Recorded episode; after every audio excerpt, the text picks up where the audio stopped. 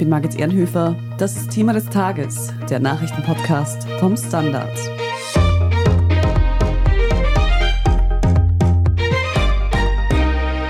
Am 24. Februar vor zwei Jahren ist Russland in der Ukraine eingefallen.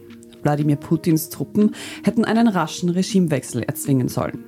Doch es kam alles ganz anders. Dank einer ukrainischen Bevölkerung und Armee, die sich seither mit aller Kraft gegen die Invasoren wehren. Hunderttausende Menschen auf beiden Seiten sind Putins Angriff bisher zum Opfer gefallen. Friede ist nicht in Sicht. Mein Kollege Scholz Wilhelm hat für diese Sonderfolge von Thema des Tages mit Korrespondenten auf beiden Seiten darüber gesprochen, wie die Lage in Russland und der Ukraine nach zwei Jahren Krieg aussieht und wie lange dieser Krieg noch weitergehen kann. Klaus Stimmeder, du hast die vergangenen zwei Jahre des Krieges in der Ukraine miterlebt und berichtest für uns aus der südlichen Hafenstadt Odessa. Wie ist die aktuelle Lage vor Ort? Wir hören immer mehr Berichte, wonach sich die russischen Streitkräfte wieder auf dem Vormarsch befinden und die Bombardements zunehmen. Also im Moment ist die Lage angespannt. Vor einer halben Stunde erst haben die Russen wieder ballistische Raketen von der Krim in unsere Richtung abgefeuert. Den letzten schweren Angriff haben wir vor rund zwei Wochen erlebt, als Russland die Stadt wieder mit Drohnen angegriffen hat. Letzte Woche hat die Luftabwehr gerade noch rechtzeitig eine Cruise Missile über dem Meer abgeschossen, bevor sie die Küste erreicht hat. Also Odessa steht nach wie vor unter Beschuss aus der Luft und es vergeht praktisch kein Tag, an dem nicht die Sirenen heulen. Am Boden hat sich seit der Befreiung von Cherson im Herbst 2022 praktisch nichts verändert.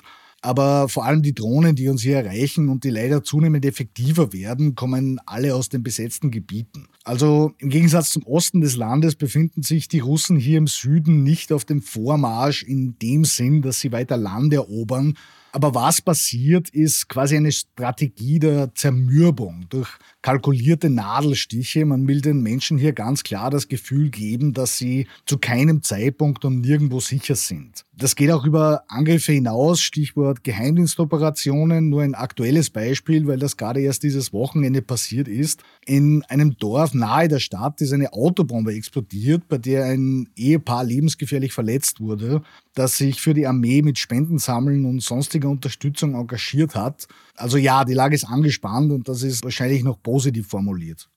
Mhm. Als du vor zwei Jahren den Beginn dieses Krieges mit dem russischen Überfall erlebt hast, war das ganze Land ja in einem Ausnahmezustand. Du hast jetzt schon erzählt, nach wie vor sollen sich die Ukrainer und Ukrainerinnen nicht in Sicherheit fühlen, geht es nach dem russischen Militär. Trotzdem ist es schon so viel geschehen, der Krieg ist schon so lange im Gange. Wie hat sich denn dein Umfeld, wie hat sich das Leben, wie haben sich die Menschen in deiner Wahrnehmung in diesen letzten zwei Jahren verändert? Also der Ausnahmezustand herrscht nach wie vor. Aber natürlich hat sich in diesen zwei Jahren viel verändert. Auf der einen Seite ist sowas wie ein Gewöhnungseffekt eingetreten, der mit der Situation an der Front zu tun hat, die ja lange quasi eingefroren war. Auf der anderen herrscht nach wie vor ein ungebrochener Widerstandsgeist, der nahezu überall in der Stadt spürbar und sichtbar ist und der sich auch quer durch mein persönliches Umfeld zieht. Odessa war ja lange bekannt als mehrheitlich russischsprachige Stadt und das ist sie prinzipiell nach wie vor.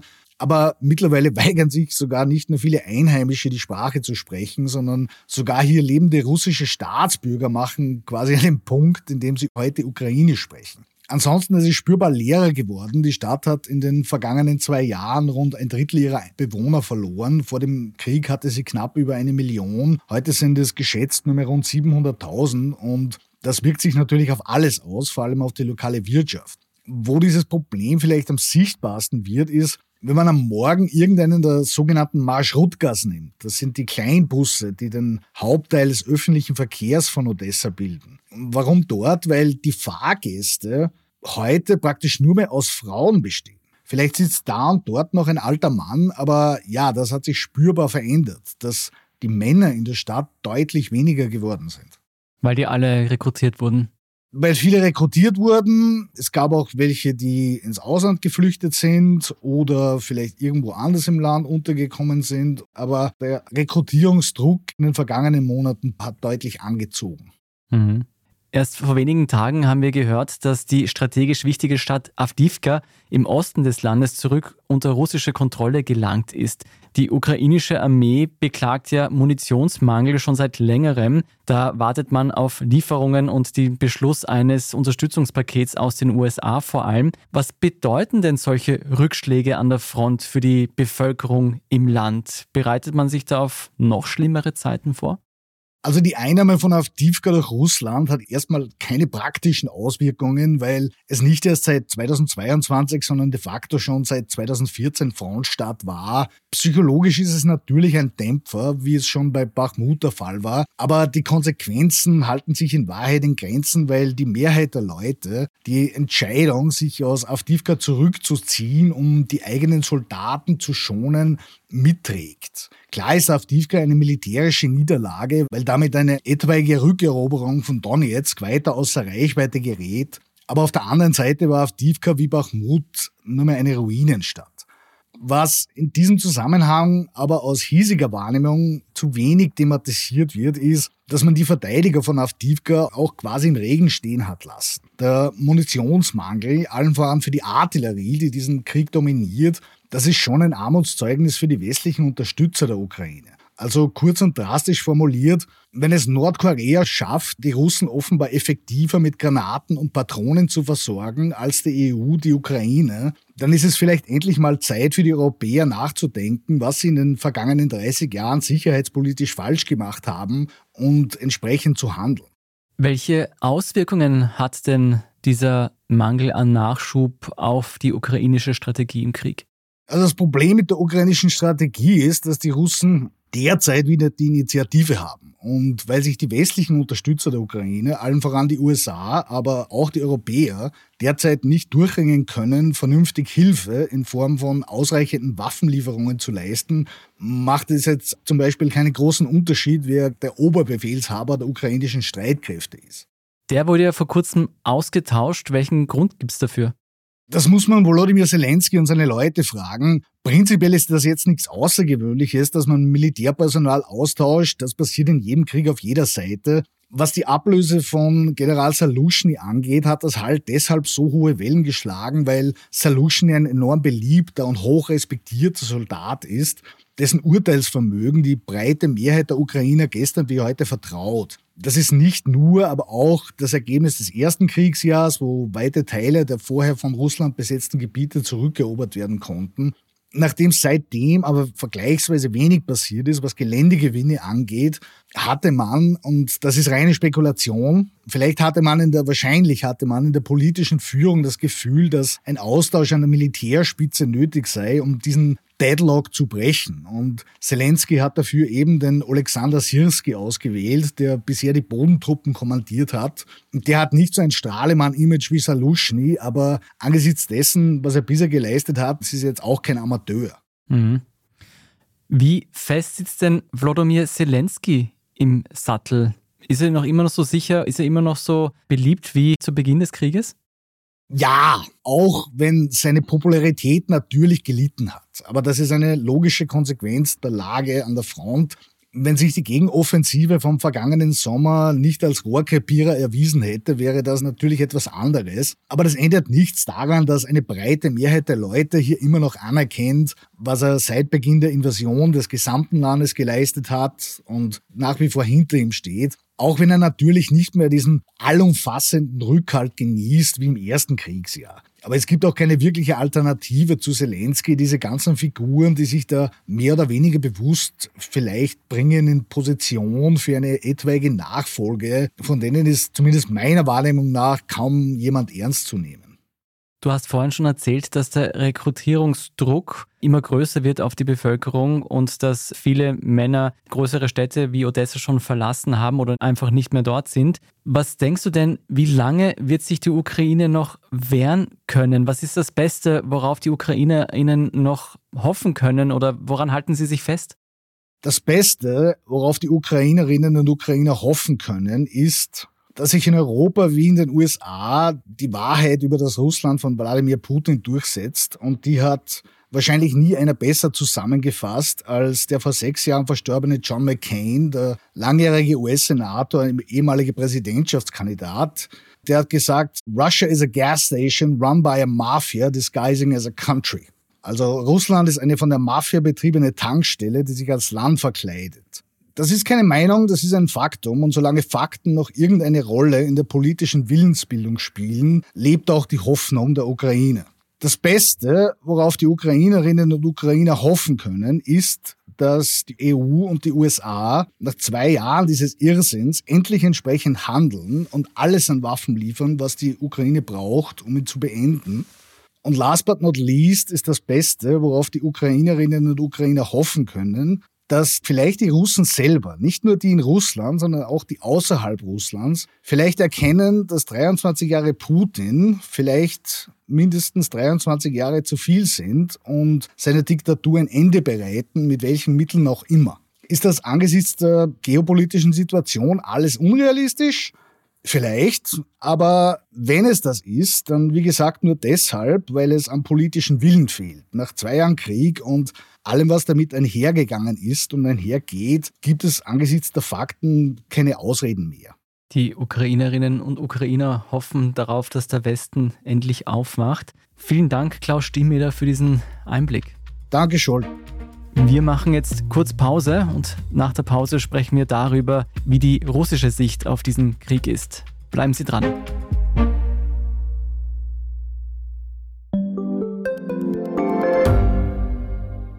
Standard-Podcasts gibt es ja wirklich schon zu jedem Thema. Also fast jedem. True Crime. Thema des Tages. Lohnt sich das? Inside Austria. Serienreif. Besser leben. Rätsel der Wissenschaft. Edition Zukunft. Und, und, und. Aber nicht jeder hat die Zeit, das alles zu hören. Und manchmal möchte man sich einfach nur ein paar Minuten beschallen lassen. Ich bin Scholt Wilhelm. Und ich bin Margit Ehrenhöfer. Ab sofort bringen wir auch Highlights unserer Podcasts. Für zwischendurch, wenn mal weniger Zeit ist. Diese kurzen Ausschnitte nennen wir Shorts. So wie eine kurze Hose. Oder eine kurze Geschichte. Okay.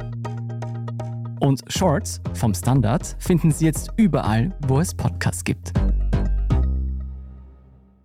Jo Angerer, du berichtest für uns gewöhnlich aus Moskau. In der vergangenen Woche hast du die von Russland annektierte Krim-Halbinsel besucht und warst dort unterwegs. Das ist ein strategisch sehr wichtiger Ort im Osten des Landes, über den wir kaum etwas wissen, ehrlicherweise. Wie muss man sich denn das Leben dort vorstellen?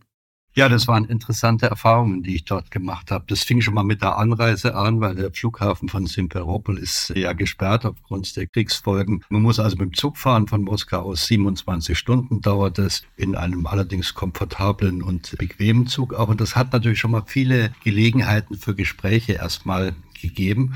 Und da ist mir eines aufgefallen, die Zerrissenheit der Familien, die Zerrissenheit auch der Menschen. Viele Krimbewohner arbeiten ja in Moskau oder auch im restlichen Russland, fahren dann zurück in ihre Heimat. Und mir haben sehr viele Leute erzählt, dass sie natürlich ukrainische Wurzeln und russische Wurzeln haben, wie die meisten, die auf der Krim leben. Und aber die Verwandtschaft in der Ukraine hätte natürlich jeden Kontakt mit ihnen abgebrochen. Das ist auch eine Folge dieses Krieges eben. Es geht eben nicht nur um Tod und Zerstörung, sondern auch soziale Folgen. Ganze Familien werden zerrissen. In Simferopol, an der Hauptstadt der Krim, war sehr interessant. Da ist der Krieg einfach sehr weit weg dort. Es kommt mir vor wie eine ganz normale russische Stadt dort. In den Supermärkten gibt's alles, man kann alles einkaufen. Die Bars und Restaurants sind am Abend voll, gut besetzt sozusagen, sind wenig Soldaten im Stadtbild. Ab und an hört man aus der Ferne mal Flugzeugmotoren, also Militärflugzeug. Zivil fliegt ja da nichts mehr. Aber der Krieg ist zumindest dort weit weg. Anders ist die Situation in Sevastopol. Das ist ja das Zentrum oder der Stützpunkt der russischen Schwarzmeerflotte. Da sind die Menschen doch Luftalarm gewöhnt, da sind die Menschen auch Angriffe gewöhnt. Es gab ja auch diesen großen Angriff im letzten Herbst, wo das Hauptquartier der Schwarzmeerflotte zerstört worden ist. Da habe ich auch mit vielen Leuten drüber geredet, die Zeiten natürlich auch im Luftschutzkeller verbringen und zumindest im Herbst letzten Jahres fast täglich Luftalarm gehört haben. Das ist jetzt auch etwas abgeflaut. Insgesamt aber in den ganzen anderen Orten auf der Krim anscheinend ist der Krieg weit weg. Es wird viel gebaut, viel Geld wird reingesteckt von russischer Seite auf die Krim. Viele Menschen sind zufrieden mit dem Leben dort. Das hängt damit zusammen, dass die Renten gestiegen sind. Die russischen Renten sind einfach höher wie die ukrainischen Renten. Das hängt aber auch damit zusammen, dass es Wohnraum gibt und dass es wirtschaftliche Entwicklung gibt. Und man zielt ja auch in Zukunft auf verstärkten Tourismus. Das liegt alles im Moment natürlich etwas brach, aber die Zukunftsvorstellung ist einfach, dass vermehrt Touristen aus Russland auch auf die Krim kommen wollen. Es ist ja dort auch landschaftlich wunderschön und klimatisch, subtropisch natürlich auch wundervoll. Das heißt, wenn ich das richtig verstehe, dann hat sich eigentlich an diesem Urlaubsziel Krim, an diesem Rückzugsort wenig geändert, trotz eben ukrainischer Gegenschläge, trotz dessen, dass man eigentlich nicht sehr weit von der Front entfernt ist. Ja, es gab natürlich Einbrüche, klar. Es spielt jetzt mit dem Krieg keine Rolle. Corona war natürlich eine wichtige Geschichte dort. Aber natürlich auch jetzt, dass es mühevoll ist, die Krim einfach aus Russland zu erreichen. Wie gesagt, 27 Stunden im Zug aus Moskau. Man kann auch mit dem Auto fahren über die Kertschbrücke und kann dann dort Urlaub machen. Aber es ist natürlich nicht so bequem wie in anderen russischen Urlaubsorten, wie Sochi beispielsweise oder in anderen Gebieten, weil, wie gesagt, der Flughafen ja gesperrt ist und die bequeme Anreise ist nicht möglich. Sind aber Touristen da und auch in der Jahreszeit erholen sich dort beispielsweise in Yalta, das ist ja somit die Touristenhauptstadt eigentlich auf der Krim, bekannt in der Sowjetunion auch gewesen schon für die Sanatorien, die es dort gegeben hat. Da ist übrigens auch viel gebaut worden, viele neu gebaute Hotels gibt dort, viele Restaurants und so weiter. Also da bereitet man sich darauf vor, dass es ja wieder verstärkten Tourismus geben könnte. In der Krim bereitet man sich auf eine Zeit nach dem Krieg vor. Jetzt dauert dieser Krieg bereits schon zwei Jahre an. Schätzungen nach wurden allein auf russischer Seite Hunderttausende Soldaten getötet oder verstümmelt. Auf ukrainischer Seite sieht es natürlich nicht besser aus. Wie sehen denn die Menschen auf der Krim diesen Krieg? Also wirklich unweit von dieser Kriegsfront entfernt.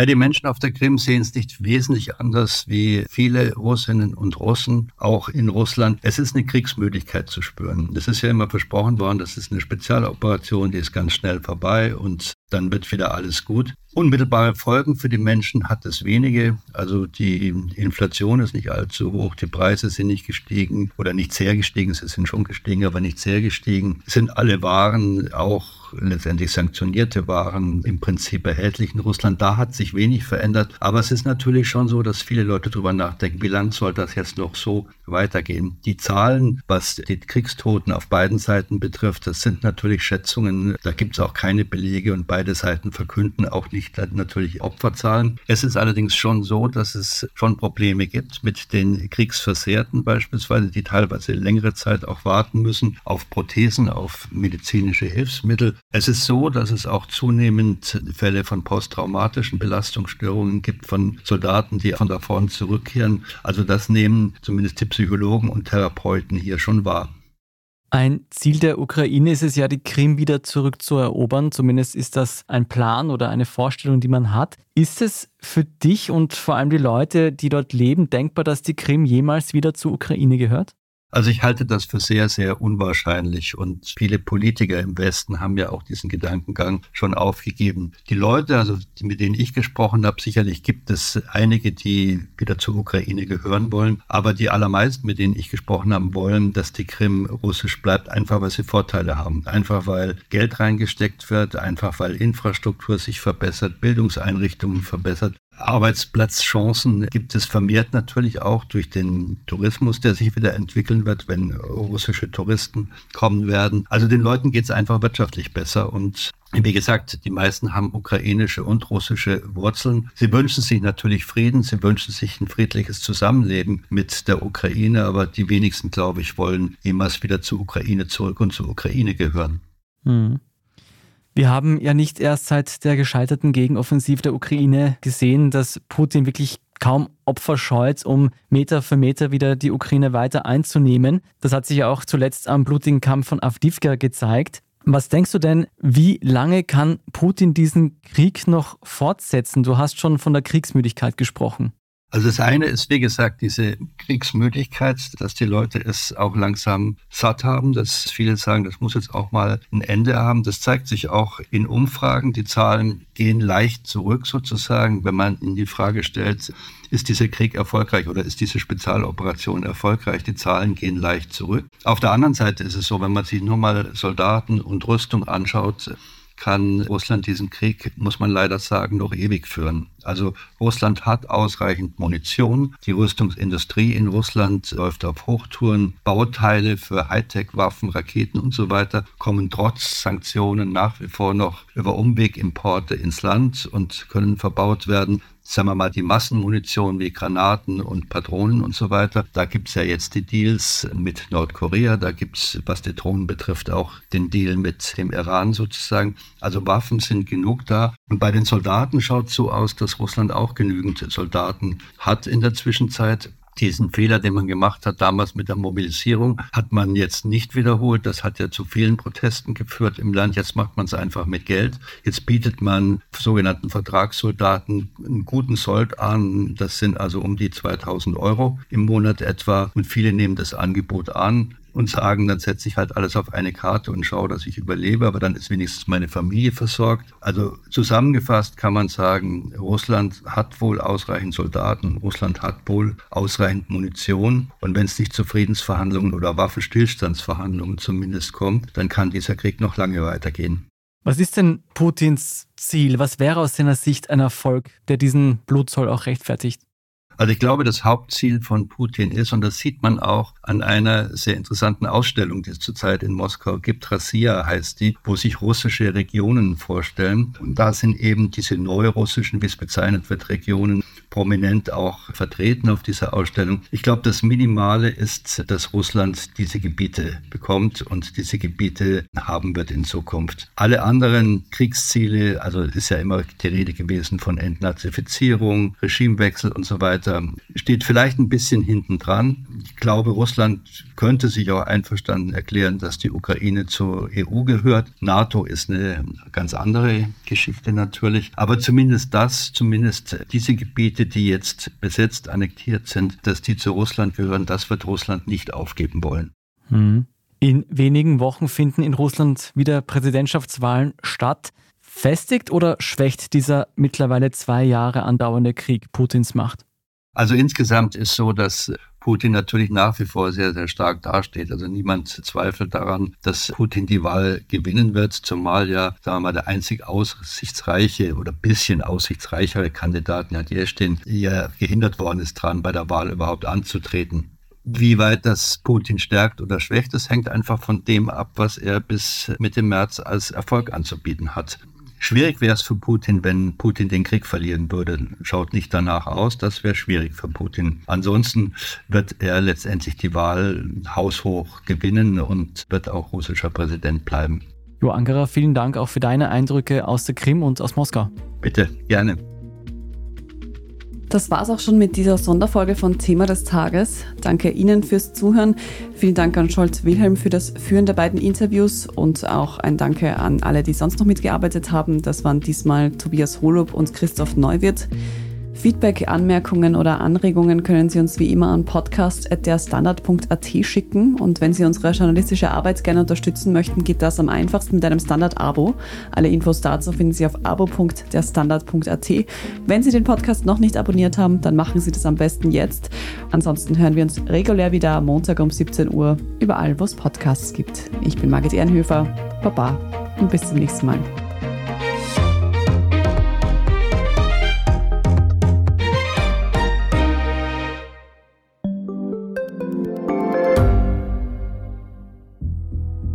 Was ich nicht nachvollziehen kann, ist, warum an jedem Unrecht immer ich schuld sein soll. Ein Korruptionsskandal jagt den anderen. Österreich hat in den letzten 30 Jahren viel über Klimaschutz gesprochen, aber zu wenig getan. Die Politik verschläft die Klimakrise. Die Behörden haben alles richtig gemacht. Fehler vergisst man, statt daraus zu lernen. So sind wir nicht. So ist Österreich einfach nicht. Aber wie ist Österreich dann? Das wollen wir bei Inside Austria herausfinden. Wir blicken auf die großen österreichischen Skandale. Von Ibiza bis Ischgl. Wir wollen wissen, wer dafür in der Politik die Verantwortung trägt. Und wir schauen genau hin, wo Österreich über seine Grenzen hinaus mitmischt.